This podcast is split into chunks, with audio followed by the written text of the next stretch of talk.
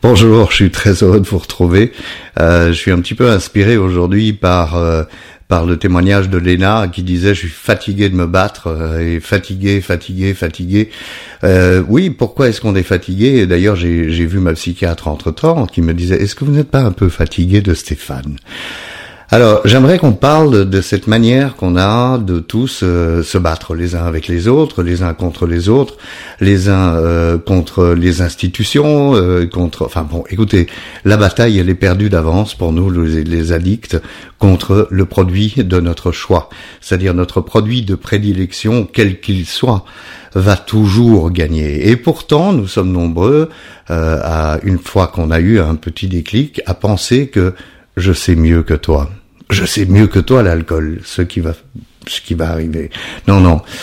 Non, non, non, non. Donc, comme d'habitude, je vais partager euh, mon expérience et je vais certainement pas euh, prétendre vous enseigner quoi que ce soit. Hein. Je vous rappelle que je suis ni médecin, ni euh, psychiatre, ni alcoologue. je suis simplement un alcoolique abstinent. Je suis un fumeur abstinent. Je suis un junkie abstinent. enfin voilà. Donc, la raison pour laquelle je fais ces vidéos, c'est simplement pour partager mon expérience, en espérant qu'elle serve à, à, à d'autres. Alors l'histoire de la bataille, c'est euh, se battre contre l'alcool. On peut comparer ça à se battre contre, euh, euh, je sais pas moi, si vous jouez au tennis ou vous jouez au foot, enfin peu importe, dans un sport, si vous vous battez contre le champion de votre sport, comment voulez-vous gagner? Donc oui, on peut faire des progrès, bien sûr, on peut faire des progrès, mais le champion restera le champion. Dans la vie, c'est exactement la même chose pour moi, par exemple, face à l'alcool. Euh, je, je, prends de l'alcool pendant 25 ans tous les jours.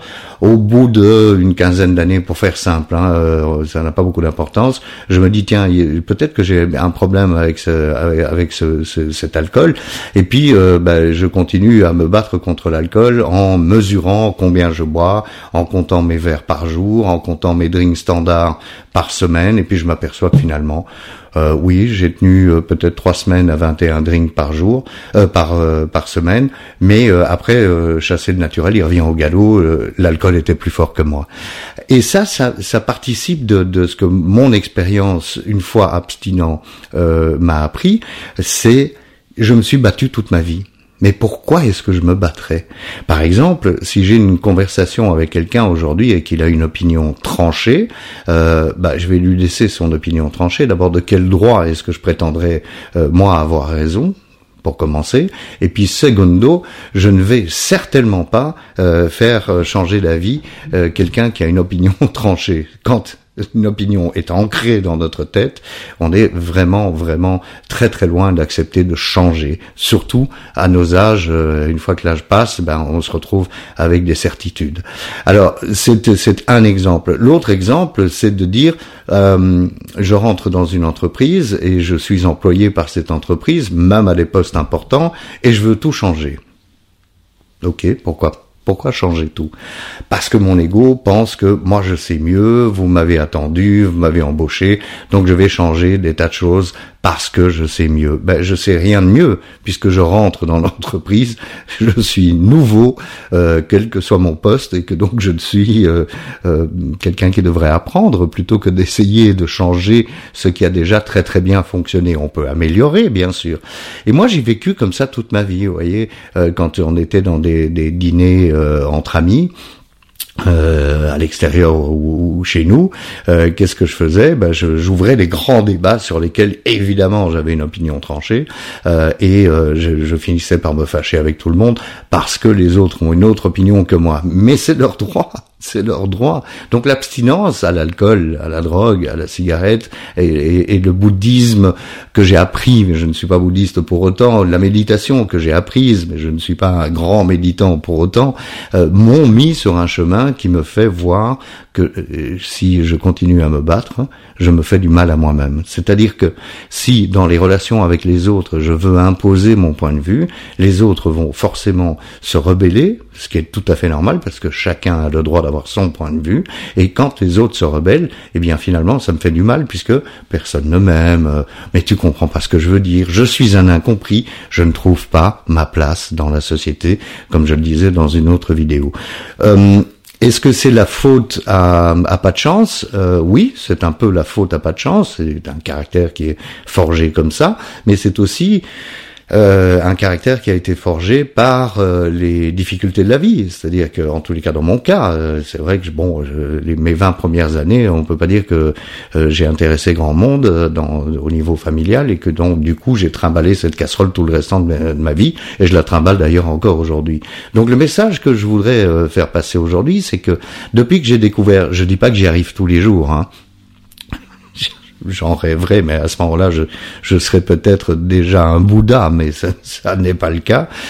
Depuis que j'ai découvert qu'il fallait que je laisse aller, c'est-à-dire que quand, quand ça devient trop difficile pour moi, une argumentation ou la fréquentation euh, d'un tel endroit, parce que ça, je trouve que c'est désagréable, pourquoi est-ce que je continuerais à faire la même chose, comme disait Einstein, en espérant un autre résultat? Forcément, le résultat sera toujours le même, et du coup ça va me faire du mal, et du coup je vais me sentir triste, et du coup je vais avoir des pensées genre euh, ma vie était mieux quand je buvais.